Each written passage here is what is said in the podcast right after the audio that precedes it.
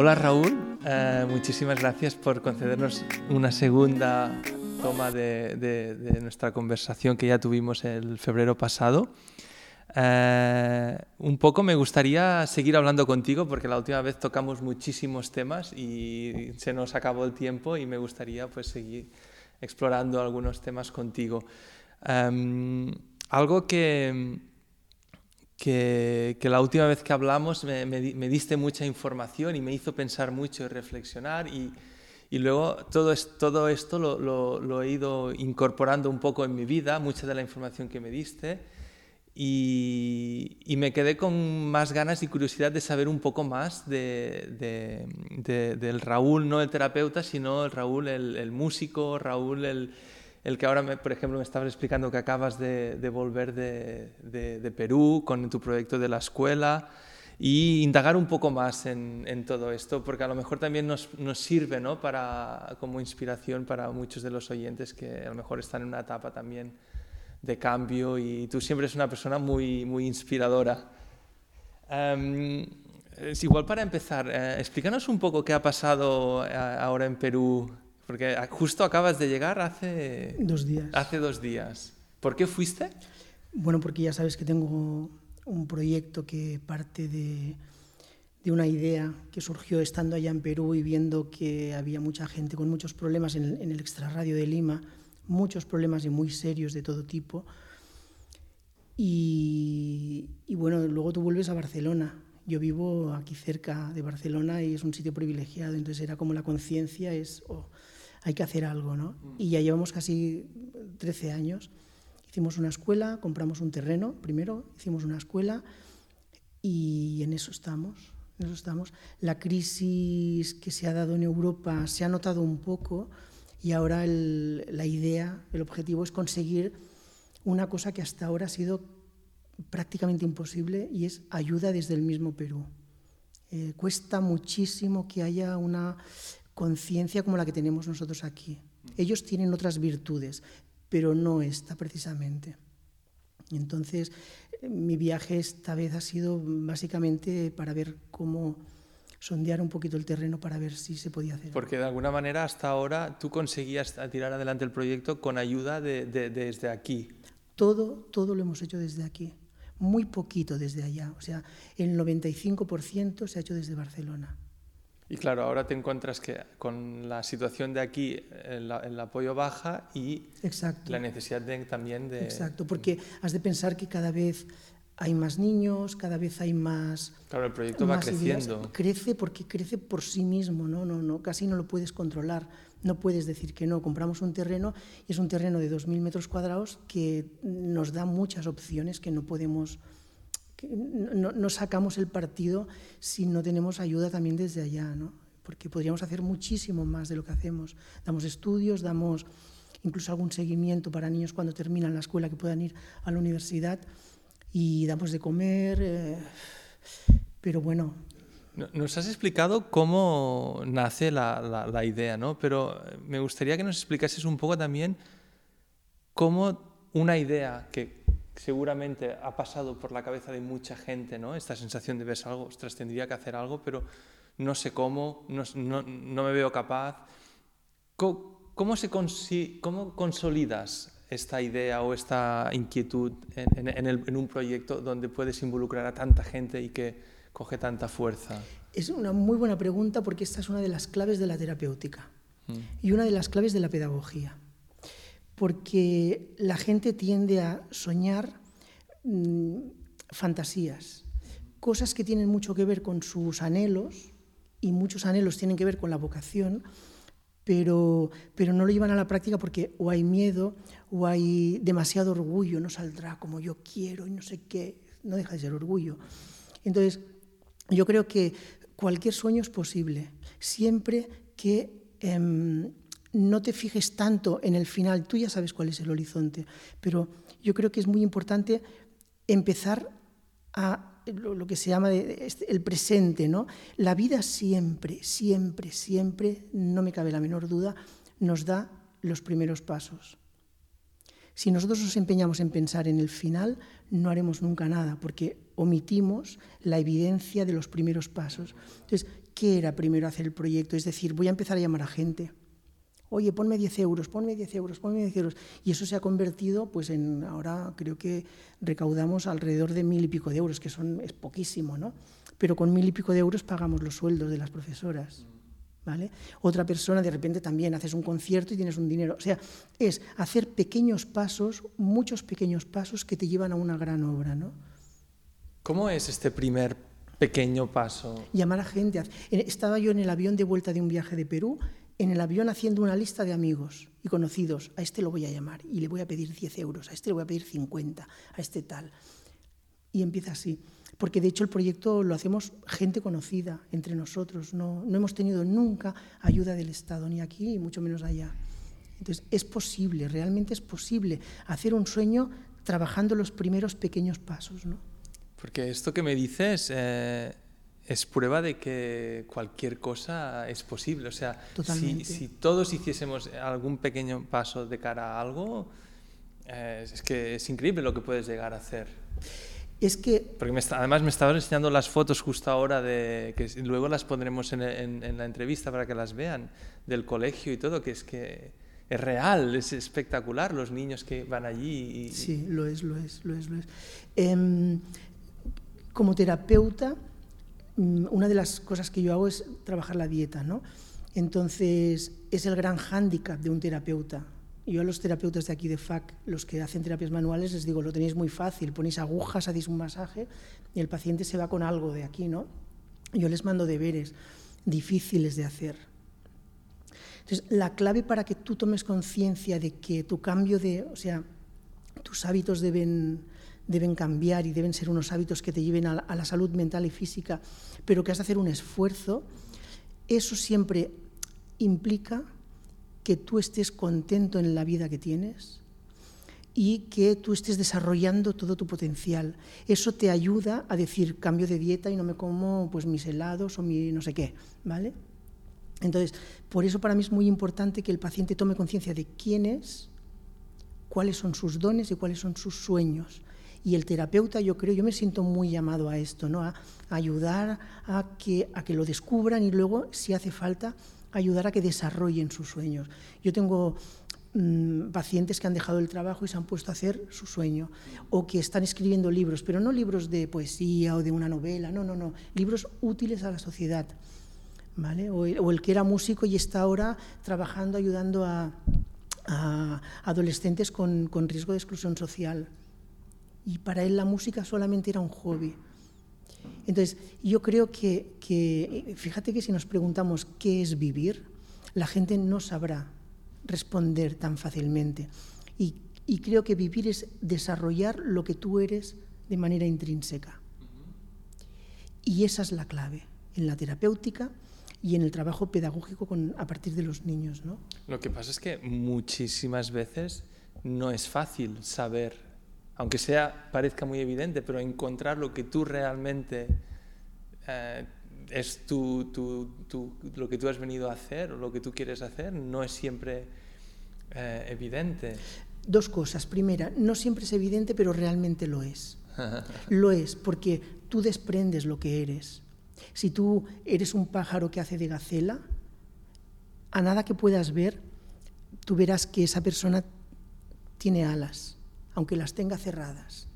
¿De acuerdo? Esto es una metáfora, pero para que entiendas. A nada que tú mires un poquito, tienes una puntita de hilo del que tirar a partir de aquí. Y sí que es verdad que hay gente, lo digo sin ningún tipo de, nada, ¿eh? quiero decir, no quiero ofender a nadie, sí que hay gente que literalmente le da igual. O sea, tener un trabajo y una familia y tal, pues ya está. Vale. Pero muchísima, muchísima, muchísima gente son auténticos profesionales, perdón, auténticos vocacionales eh, en paro. Y nosotros como terapeutas yo creo que hemos de ir hacia ello. Hemos de hacer pedagogía en la terapéutica. Porque de hecho, eh, algo que yo también reflexiono mucho ¿no? y, en, mi proceso he vivido, eh, puedes cuidar tu alimentación, puedes cuidar tu cuerpo, puedes hacer muchas cosas, pero hasta que no encuentras eh, tu camino o, lo que tú dices, hasta que no te sientes realizado de alguna manera, es que no acabas nunca de encontrar una satisfacción en, tu vida. Muchos de los que solo se dedican al, a la alimentación, al deporte. Son un poco obsesivos, un poco frikis, un poco solo en eso, pero la clave del vivir no es solo el comer bien o el hacer deporte que es muy necesario. La clave del vivir es desarrollar lo que tú eres. Si tú eres un pájaro, vuela. No te estés en una, en una, rama o estés caminando en el suelo. ¿no? Entonces, si tú tienes esa vocación, pues por ejemplo, por lo social, pues haz proyectos tú. Yo creo que hemos de ser capaces de morir por una idea. Si no somos capaces de morir por una idea, siempre habrá mediocridad en nuestra vida. Sea, hemos de entregarnos a algo de tal manera que podamos eso. Para hacer esto hay que vencer muchos miedos. Pues nos aguantamos. Yo también tengo miedo a veces cuando estoy en Perú. Yo no estoy en una zona fácil, mm. ¿de acuerdo? Y, soy consciente que puede pasar algo, pero la vida está para gastarla. ¿Entiendes? O sea, y, y, eso yo creo que sin intentar, porque ni se me ocurre ni de lejos cambiar el mundo, porque es una barbaridad, una tontería, sí plantar semillitas. Si tú en ese intento plantas tres, pues bueno, son tres. ¿vale? O plantas una, da igual, es una. Pero hemos de ir a, a vivir y a morir por algo. Esa es la clave. Porque tú, como terapeuta, como músico, como iniciador de proyectos que, que haces, eh, ¿dónde encuentras tu motivación? O sea, ¿cómo, ¿cómo, lo unes todo para decir mi vocación es esta? Porque de hecho haces muchas cosas diferentes. Mm desde fuera te dirían, bueno, eh, al final no, es una vocación, sino muchas. Eh. ¿Cómo lo vives tú? Bueno, eh, em, un árbol tiene muchas ramas, por tanto sí, es una vocación.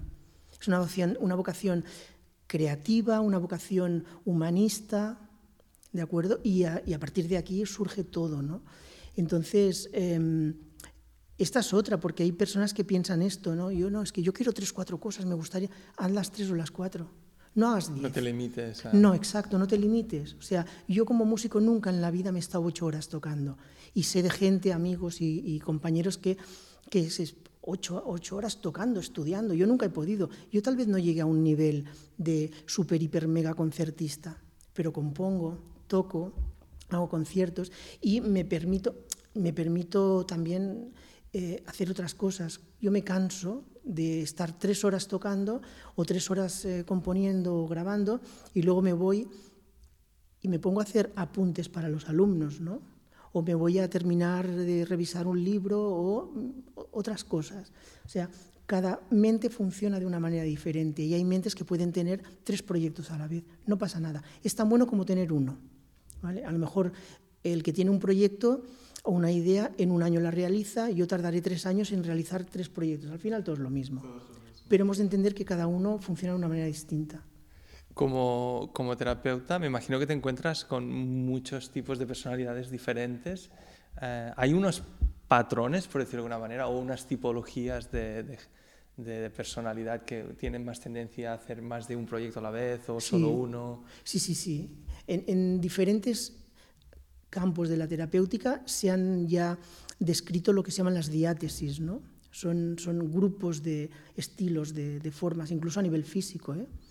Entonces, sí, sí, sí. Ya puedes ver. Sí, enseguida puedes ver cosas. Y, y, y entonces el, el, el, tratamiento o el proceso es diferente, ¿no? Según el tipo de, de persona, claro. imagino. Hay gente que le puedes dar mucha caña. No, no, no. Para la semana que viene quiero que me. Por ejemplo, tengo un, un un paciente que tenía un problema, tenía una colitis, tenía un, bueno, tenía un problema muy serio que está muy relacionado al mundo emocional. Era músico y sus proyectos musicales eran cero, pero es músico vocacional. Entonces le dije, mm, en seis meses quiero un disco. Tardó dos años, pero cuando terminó el disco me escribió, ahora lo entiendo, y te, y te envió el disco. ¿no? Entonces, hay gente que le puedes dar caña, hay gente que no le puedes dar tanta, hay gente que le puedes dar caña pero se cuelgan y entonces tardan más, pero, pero sí, realmente a cada paciente le tienes que hacer la cosa de una manera o de otra. Hacerlo a, según, a, medida de cada uno. Hay quien le das un gran discurso y hay quien mejor no le digas muchas cosas y lees cosas concretas y ya está. En tu caso, ¿tú tus proyectos los vives a, largo plazo, a corto plazo? ¿Cómo te, estructuras un poco? Pues sinceramente no te sabría decir. Tengo una idea y voy a por ella y a lo mejor, bueno, no sé, algo tan sencillo como una composición. Sí. Tengo piezas que hace como 3, 4, 5 años que están allá por acabar y otras que las haces en un momento o en unos días, ¿no? Entonces, esto también a nivel de, pues el proyecto de Perú es sencillamente, en principio era ayudar a unos niños que no tenían escuela y, y, que tampoco me planteé qué hacer. Ahora sí, ahora me planteo que será algo a largo plazo, incluso dentro de 20 o 30 años pensar en quién nos va a sustituir, porque queremos hacer algo más potente, ¿no? Más vida. Entonces, depende de cómo se da. Yo tampoco me lo planteo, no lo premedito. Me meto en la película y, y la película manda. En la creatividad es muy importante dejar que, las, que sea la propia creatividad la que marque la pauta. Si tú quieres fiscalizar la obra, sea una pieza musical, sea una película, o sea un proyecto humanitario, o sea, yo qué sé, eh, el desarrollo de una clase o de un libro, da igual. Si tú fiscalizas, estás perdido. O sea, tienes que dejar que... Sí, tú ya sabes a dónde vas, ya sabes dónde quieres ir, por lo menos. Entonces, deja que la vida se manifieste en cada momento nada que ver, nada que ver. Porque también, eh, al menos en mi experiencia, estoy detectando muchas veces que el hecho, a veces un proyecto o una idea, cuando consigo conectarla con, con otra gente, es cuando realmente fluye o se convierte en algo más tangible. Sí, pero también está la otra parte, la otra cara de la moneda. Eh, el gran problema de, cosas que he realizado en estos años, eh, o sea, la gran ayuda ha sido gente, pero el gran problema también ha sido gente. Vale. O sea, eh, he tenido equipos que han sido el, gran hándicap del problema. Por tanto, ahí también has de ir con cuidado, saber manejar la situación, porque has de ir, o sea, creo que configurar equipos es casi, has de dejar también que la vida hable. Porque como tú quieras poner gente solo porque tienen unos conocimientos X o por lo que sea, eh, las personalidades pueden llegar a chocar muchísimo. Claro, cada uno tiene sus prioridades o sus... Exacto, hay que ir con mucho, mucho, mucho, mucho cuidado. Pero a la vez es, eh, es, es, es necesario ¿no? poder compartir, pues que si no, no, el proyecto uno solo Creo que con los tiempos que vivimos es muy, cada vez es más difícil. Sí, el proyecto de Perú, por ejemplo, eh, como ejemplo, eh, de, como arquetipo en general, eh, em, yo puedo tener la idea, puedo tener la, el, ¿cómo os digo en castellano? La empenta, el, el, empuje, el empuje. ¿no? El empuje para, para realizarlo, pero si no hay gente detrás, el terreno no lo compré yo, hay gente, la familia Olga y Loli Soldevila nos, nos dieron el dinero para comprar el terreno y para construir. Vieron el entusiasmo, pero ellas forman parte de que esto, lo que has visto, sea una realidad, verdaderamente. ¿no? Entonces esto es muy importante. Eh, para mí es muy importante la gente, porque la naturaleza no trabaja con elementos individuales, sino es una interrelación de todo con todo. Es el principio de la diversidad. Por tanto, el trabajo en equipo es ir de acuerdo con la naturaleza. El egocentrismo siempre da malos resultados. Esto es un tema, creo que es súper importante y mucha gente seguramente le, interesará porque vivimos en unos tiempos donde mucha gente quiere empezar nuevos proyectos, el, concepto de emprendedor está como muy de moda, hay como una gran necesidad que la gente tiene de, sentirse realizada y arrancar cosas, pero también hay mucha gente que fracasa en el intento. Entonces, eh, no es fácil eh, ver o identificar cuando un proyecto funciona o no. Eh, para mí, por ejemplo, ver si el colectivo se involucra o no, por ejemplo, puede ser un indicio. Pero ¿hay alguna manera de, de, poder acertar un poco, decir, mira, yo siento que tengo que hacer esto, lo, empiezo a hacerlo y no me funciona? o, no va como yo espero que vaya. Eh, ¿Qué hago en esta, situación? Es que yo no tengo una vocación de empresario con una perspectiva de las cosas que te permite hacer una estrategia. Nunca he hecho estrategias en este sentido. Me he dejado llevar un poco como, como artista creativo, me he dejado llevar por... Usarse el otro lado de la mente, sí, ¿no? llámalo inspiración, ¿no? Entonces, sí que es verdad que, que por un lado, por un lado creo que, que a mí me ha dado muy buen resultado el pensar que el proyecto, si está unido a una acción social, si tu proyecto, más allá de pensar en ti, muchos proyectos es desde de lo que yo haré, de lo que yo ganaré, de lo que yo no, yo, yo, yo, yo. Si tu proyecto tiene que ver con el más allá de ti, es muy difícil que fracase. Entonces, segunda cuestión, solo es una cuestión de ir insistiendo, ir insistiendo, ir aprendiendo de, eh, de la experiencia en el tiempo y tiene que funcionar, porque, insisto, si viene de tu vocación, hay una energía extra, y una, un algo que siempre, estará, que siempre subyace a, lo que tú haces. Entonces, eh, el fracaso es imposible cuando la vocación te ilumina. O sea, de alguna manera no piensas en esto me va a ir bien o esto me va a ir mal, simplemente lo haces. Exacto. Y... Cuando entras en estos pensamientos estás perdido. Tú tienes que, o sea, no, es que ni siquiera has de pensar que te va a salir bien porque si tú piensas que te va a salir bien, ya, ya estás buscando eh, ya, si hay implícito el hecho de que te puede salir mal. No, no, no, no. Tú te pones y caminas. Caminante no hay camino, se hace camino al andar. Punto. Tú no te lo imaginas. Tú caminas y punto pelota. Entonces, ya está. Es imposible el fracaso. A lo mejor en lugar de hacer un edificio de 200 plantas, haces uno de dos plantas. ¿Y qué? Nosotros empezamos ayudando a un profesor que tenía niños recogidos en su casa y hoy tenemos una estructura construida en 2.000 metros cuadrados. ¿no? Ya somos colegio oficial. Entonces, eso se hizo a sí mismo. Entonces, en ningún momento plan nos planteamos hacerlo y si podíamos fracasar, si no, no, no. Es... Me imagino que hubo, hay, hubo y, y, ha habido momentos de frustración, de que las cosas no, no salen como tú quisieras. Esto pasa igualmente por supuesto. Y, y, a mí lo que más me ha frustrado es lo que considero que es más importante también, es la gente. O sea, el gran problema, yo les decía, en algunos, en algunos proyectos que he hecho, no, no voy a decir cuáles, porque tampoco quiero que nadie se sienta mal, pero he dicho, el, el, el gran problema sois vosotros, no el mundo en el que nos encontramos o las circunstancias que, que, que tenemos que ir superando, sino vuestras actitudes. Delante, entonces, delante de la situación.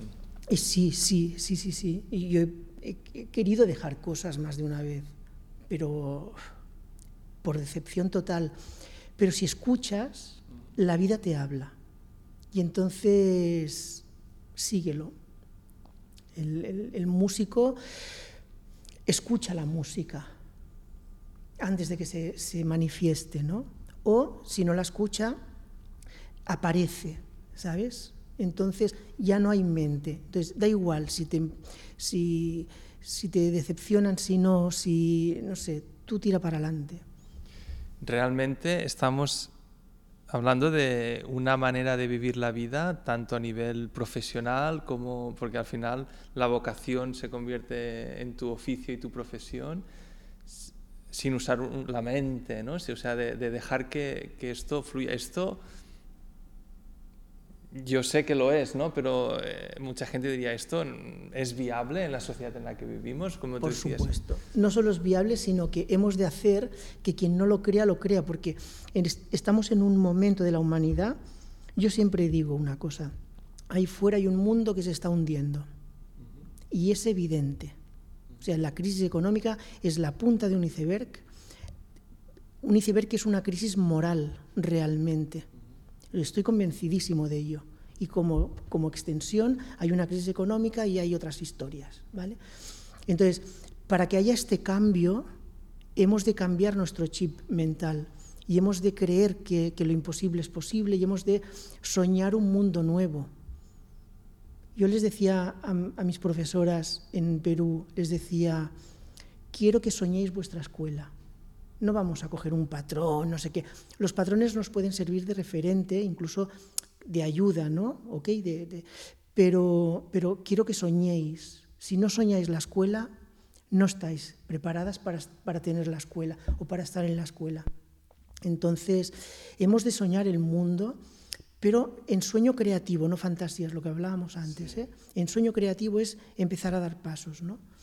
Entonces. Mm, ¿Crees en pasos eh, o actitudes eh, radicales o se puede hacer poco a poco? Es decir, si yo tengo un trabajo de oficina de 9 a 6 y quiero hacer algo, eh, ¿qué hago? ¿Lo dejo todo y empiezo o puedo empezar a hacer algo de manera más orgánica, por decirlo de alguna manera? Em, yo no creo en las revoluciones. Yo creo que el ser humano ha hecho revoluciones por la impotencia de hacer un camino evolutivo o porque una situación ya se ha llevado a un límite y entonces, pues bueno.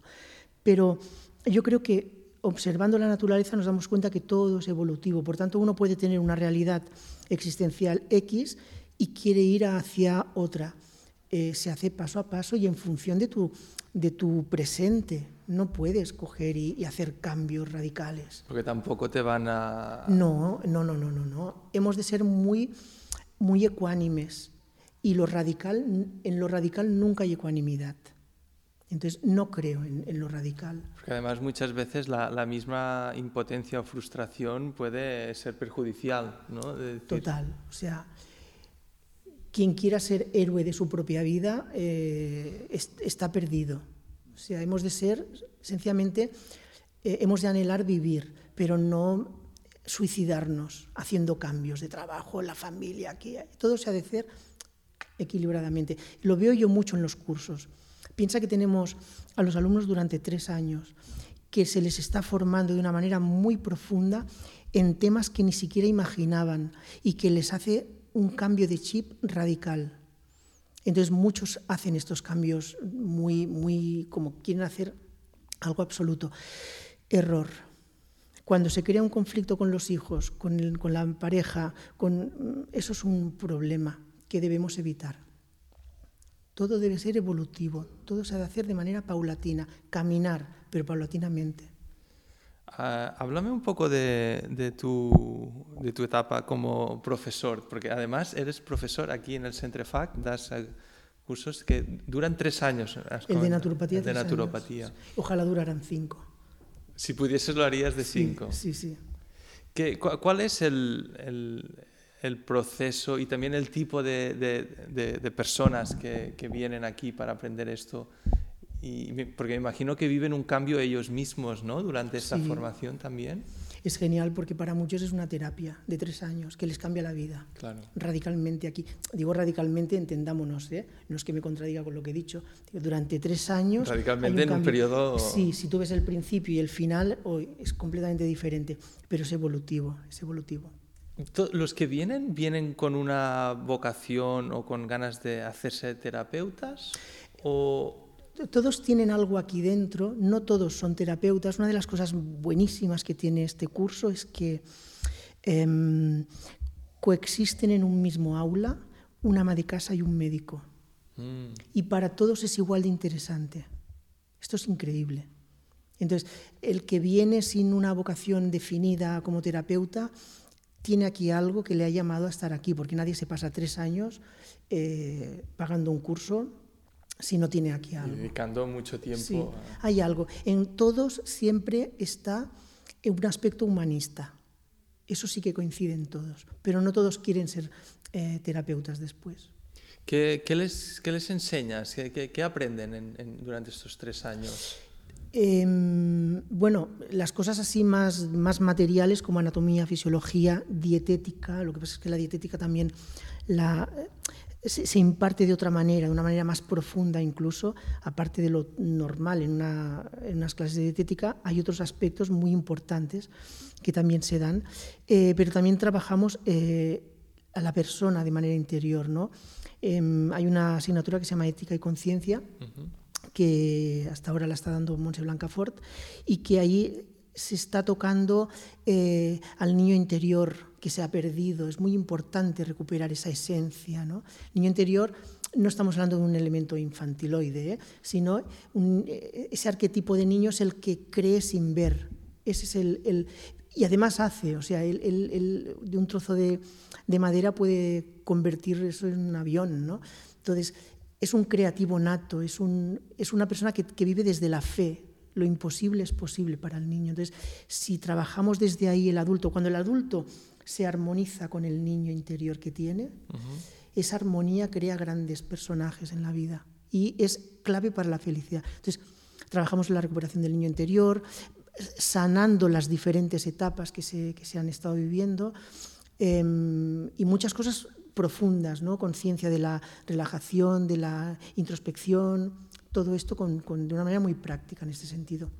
Y luego también afinamos mucho en el tema de qué es el ser humano, qué es la terapéutica, cómo entender la naturaleza, porque si nosotros entendemos cómo funciona la naturaleza, tenemos claves magistrales para vivir en ella, de alguna manera. En la vida, nuestra propia vida. O sea, la naturaleza nos da las claves, los principios que la rigen son los mismos que rigen cada momento de nuestra vida. Entonces, entenderlo nos da muy bien para nuestra vida, para la pedagogía y para la terapéutica. ¿no? Y, bueno, y más asignaturas bastante típicas, fitoterapia, reflexología, eh, flores de Bach, eh, hay muchas cosas que se dan. Criterio, criterio naturopático de tratamiento de, de dolencias. Ahora está, estaba pensando, eh, me estaba preguntando cómo sería nuestra sociedad si en los colegios los niños también pudiesen aprender este, este tipo de, sí. de contenidos en, y no solo lo que, lo que les enseñan. Estaría muy bien, pero yo me atrevo a decir que paralelamente debería haber una enseñanza a los padres.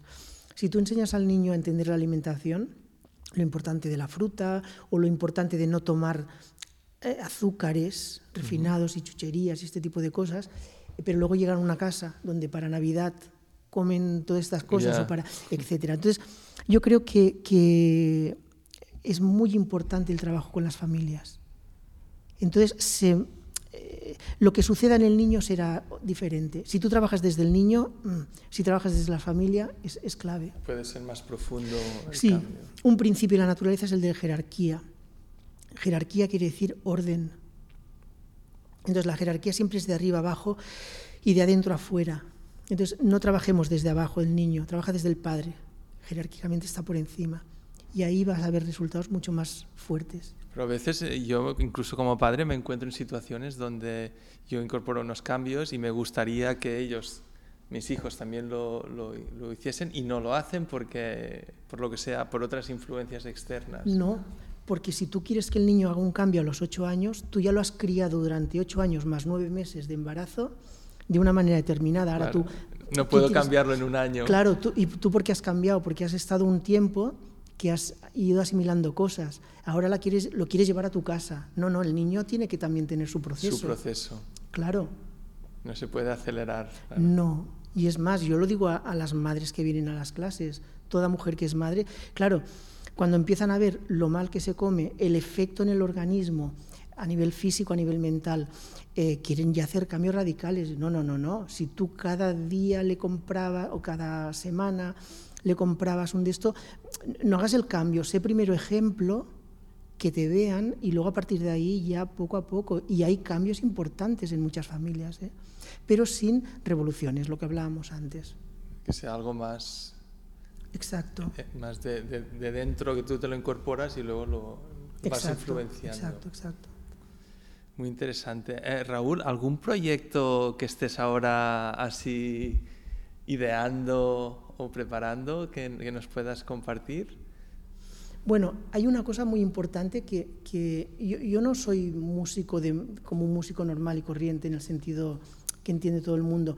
Yo quiero utilizar mis conocimientos de música. A veces me pregunto si realmente soy músico, ¿no? Eh, tengo conocimientos de música y quiero utilizar la música para, para hacer cosas que sirvan, ¿no? En, en, no solo hago una pieza y hago un disco y ya está. No, no. A mí me apetece que tenga otro sentido un sentido que aporte algo, ¿no? Pues a la terapéutica o a la pedagogía. Entonces, eh, después de años de consultas, años de clases, me abrí el año pasado a, a empezar a, a, explicar cosas con otros lenguajes. Y creo mucho en el lenguaje artístico para enseñar. Uh -huh. Somos una sociedad muy, muy mental, uh -huh. muy intelectualoide, y eso es un inconveniente, porque centramos todo en lo intelectual. ¿no? Entonces, creo que, que, incluso los cursos que se hacen son muy intelectuales, aunque hablen de espiritualidad y conexión con se hacen desde... Buah, totalmente, sí. desde la emoción y desde el intelecto, sí. pero no hay profundidad realmente.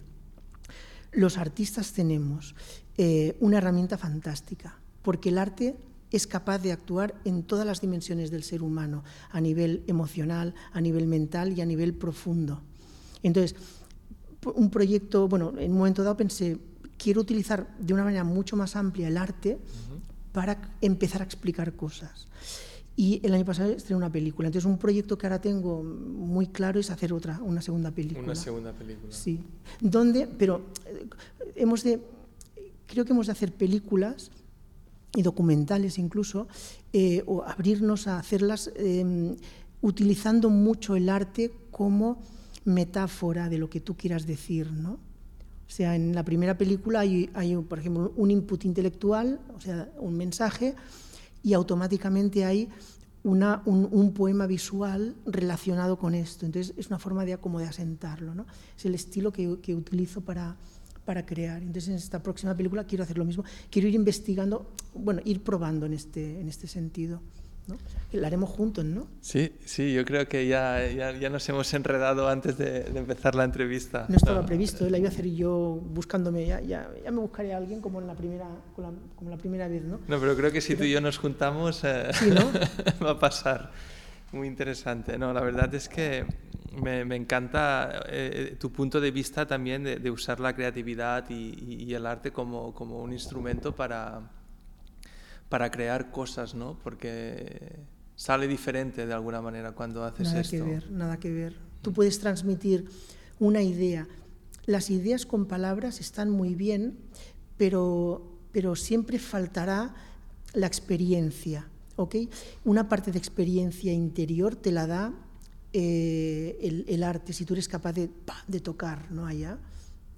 Hay una, una escena que, muy especial en, en que la haríamos mejor o peor, pero le, todo lo hicimos con los medios que teníamos, o sea, sin prácticamente medios. ¿no?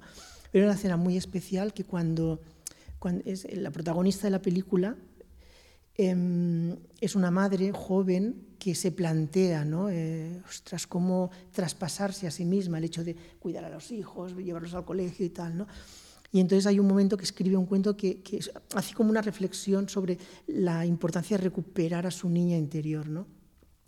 Y ahí está esa, esa idea, en, en, se dice así en el guion, pero automáticamente, eh, cuando termina esta parte, se levanta, se sienta en el suelo con pinturas y empieza a pintar todo su cuerpo, esto con un fondo musical como muy especial, hace que la persona que lo está viendo, más allá del mensaje intelectual, reciba una emoción. Pueda percibir. ¡Pah! Que está, ¿no? Entonces, ese es el estilo, ¿no? Y, y desde ahí podemos hacer pedagogía y terapéutica, y terapéutica, de una manera que no se hace.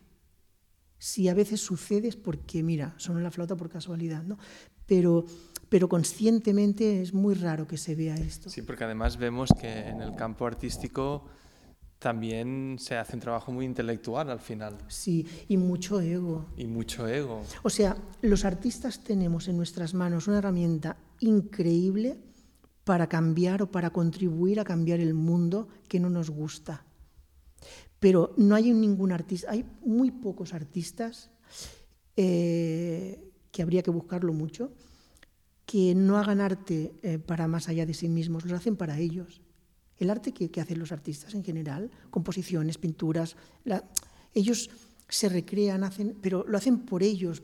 Y luego con el mundo se beneficia de esto, que está fantástico.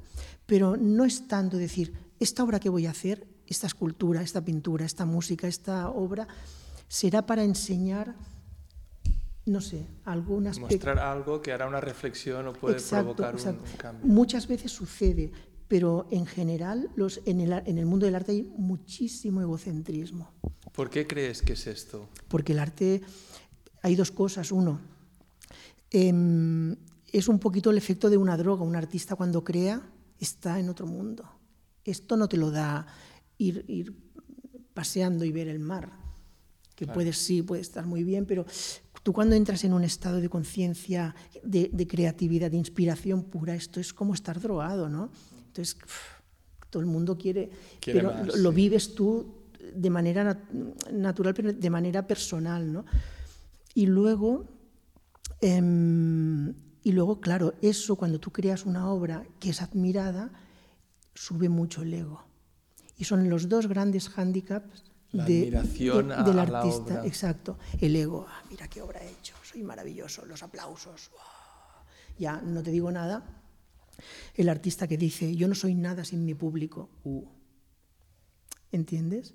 Entonces, cuando nos desprendamos de ese ego y nos pongamos literalmente de una manera muy consciente al servicio de la sociedad, nuestra capacidad creativa puede hacer virguerías, auténticos milagros, realmente, porque tocamos. O sea que al final es una combinación de, primero, encontrar tu vocación, ¿no? Y luego ponerla al bien de... Al servicio de la vida. Al servicio de la vida para que otros también se puedan beneficiar. El, lema que hay en nuestra escuela, en la escuela de, Perú, eh, es el conocimiento al servicio de la vida. Ese es el camino de la sabiduría, no de la erudición, mm. ¿vale? Sino de la sabiduría. Entonces, creo que cuando tú te pones al servicio de la vida, da igual lo que seas, es exactamente indiferente. Es cuando aparece la magia, es cuando es imposible que no triunfes, ¿entiendes? Y es cuando tú realmente empezarás a hacer un cambio en cuanto a tu, a tu ego, el gran problema de la humanidad es el orgullo que todos tenemos. Mm. Que detrás del orgullo lo que hay es mucha inseguridad, ¿no? O, no, o puede haber mucha seguridad. Demasiada. Sí, o sea, el, orgullo es aquí estoy yo y punto pelota, ¿entiendes? Mm. Sin nada más. O sea, yo. No hay una interacción. Con... Exacto. Entonces, este es el gran problema. Y en la medida que nos vamos, digamos, Em, liberando de esto y de ese lastre, eh, es cuando empezamos a trascender. Tú puedes tener mucho poder, mucha historia, todo lo que tú quieras, a todos los niveles, pero con orgullo estás perdido. No puedes trascender. Y no habrá trascendencia, no traspasarás el tiempo. Juan Sebastián Bach eh, decía, decía que él hacía música para Dios. Él traspasaba, se traspasaba a sí mismo. Y Bach es uno de los grandes. Fíjate que del barroco, ¿quién conoce más allá de Bach? Nadie conoce a nadie. Hmm. Con mucho Händel, el Aleluya, y es un trocito de una obra. Y un fragmento de ese trocito. O sea, realmente solo traspasa el tiempo gente que ha ido más allá de sí mismo, ¿no? En todos los campos, ¿eh? creo.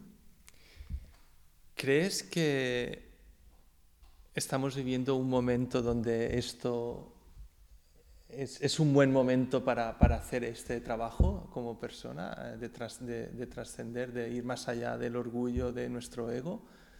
En los tiempos que vivimos, ¿tú cómo los, cómo los estás percibiendo en este aspecto? este cambio personal siempre es un buen momento para hacerlo. Lo que sí que es evidente que estamos en un cambio de, ciclo en la humanidad eh, y ahora hay que aportar. Mm y ahora sí que nos hemos de dar caña. Yo les digo a los alumnos eso que te he dicho antes, ahí fuera hay un mundo que se hunde y hace falta gente, mucha gente, que haga cosas desde el corazón y con, esa vocación de servicio y... sin miedo, exactamente, porque es muy serio lo que está pasando y, y vienen momentos duros, nos guste o no, vienen momentos duros, ¿no? Entonces hemos de hacer cosas Hemos de hacer cosas, cosas fuertes, potentes, que tengan trascendencia, sin revoluciones, ¿eh? que quede muy claro. Estoy absolutamente al margen de estos movimientos radicales, como hemos dicho antes, pero sí. pero sí que hemos de hacer cosas, hemos de hacer películas, hemos de hacer conciertos, hemos de hacer mm, proyectos humanitarios, hemos de hacer, mm, hemos de reescribirlo todo. Todo se ha de reescribir, la terapéutica, la pedagogía, si queremos realmente aportar algo a este momento. Es una manera de, crear y crear y, un poco para reescribir y, reformatear un poco todo, ¿no? Totalmente, tú lo has dicho, reformateo total. Ahora es un momento muy importante para ello. Y estamos en nuestro mundo europeo, en Europa, ¿no? En el mundo, digamos, más, aparentemente más rico. Estamos en una zona de confort tal que cuesta mucho. Cuesta mucho. Sí, sí, cuesta mucho. ¿Dónde crees que esto nos, nos condiciona? Por ejemplo, comparado ahora que has estado en Perú, que seguro que tienen muchísimos problemas, también sobre todo económicos y todo, pero hay, ¿ves que a nivel de creatividad, a nivel de esto, ¿cómo lo vives tú? ¿Ves diferencias?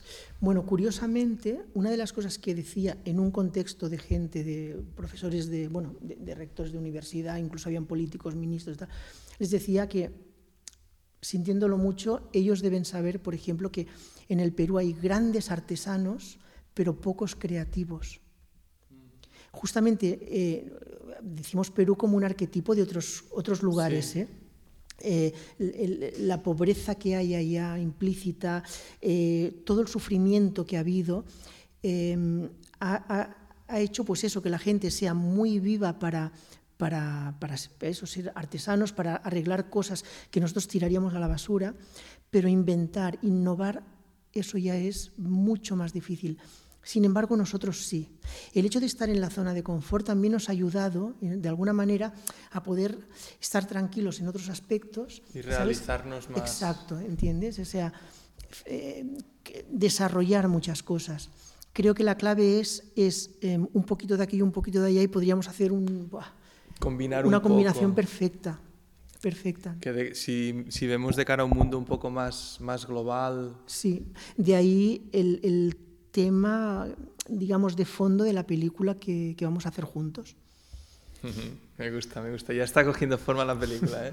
bueno, ya está clara la idea, está cogiendo forma el equipo. El equipo. Raúl, muchísimas gracias por tu tiempo. No sé si hay alguna cosa que no te haya preguntado que te gustaría comentar para los oyentes. Eh, es siempre un placer eh, poderte escuchar y, y es siempre una inspiración porque eres una persona que, aparte de todos tus conocimientos, eh, también vives una vida muy intensa y, y, diversa y esto creo que está bien que la gente lo, lo, usen para, para, inspirarse también. Muchas gracias, Y, y ya te vemos en el próximo Festival Organic.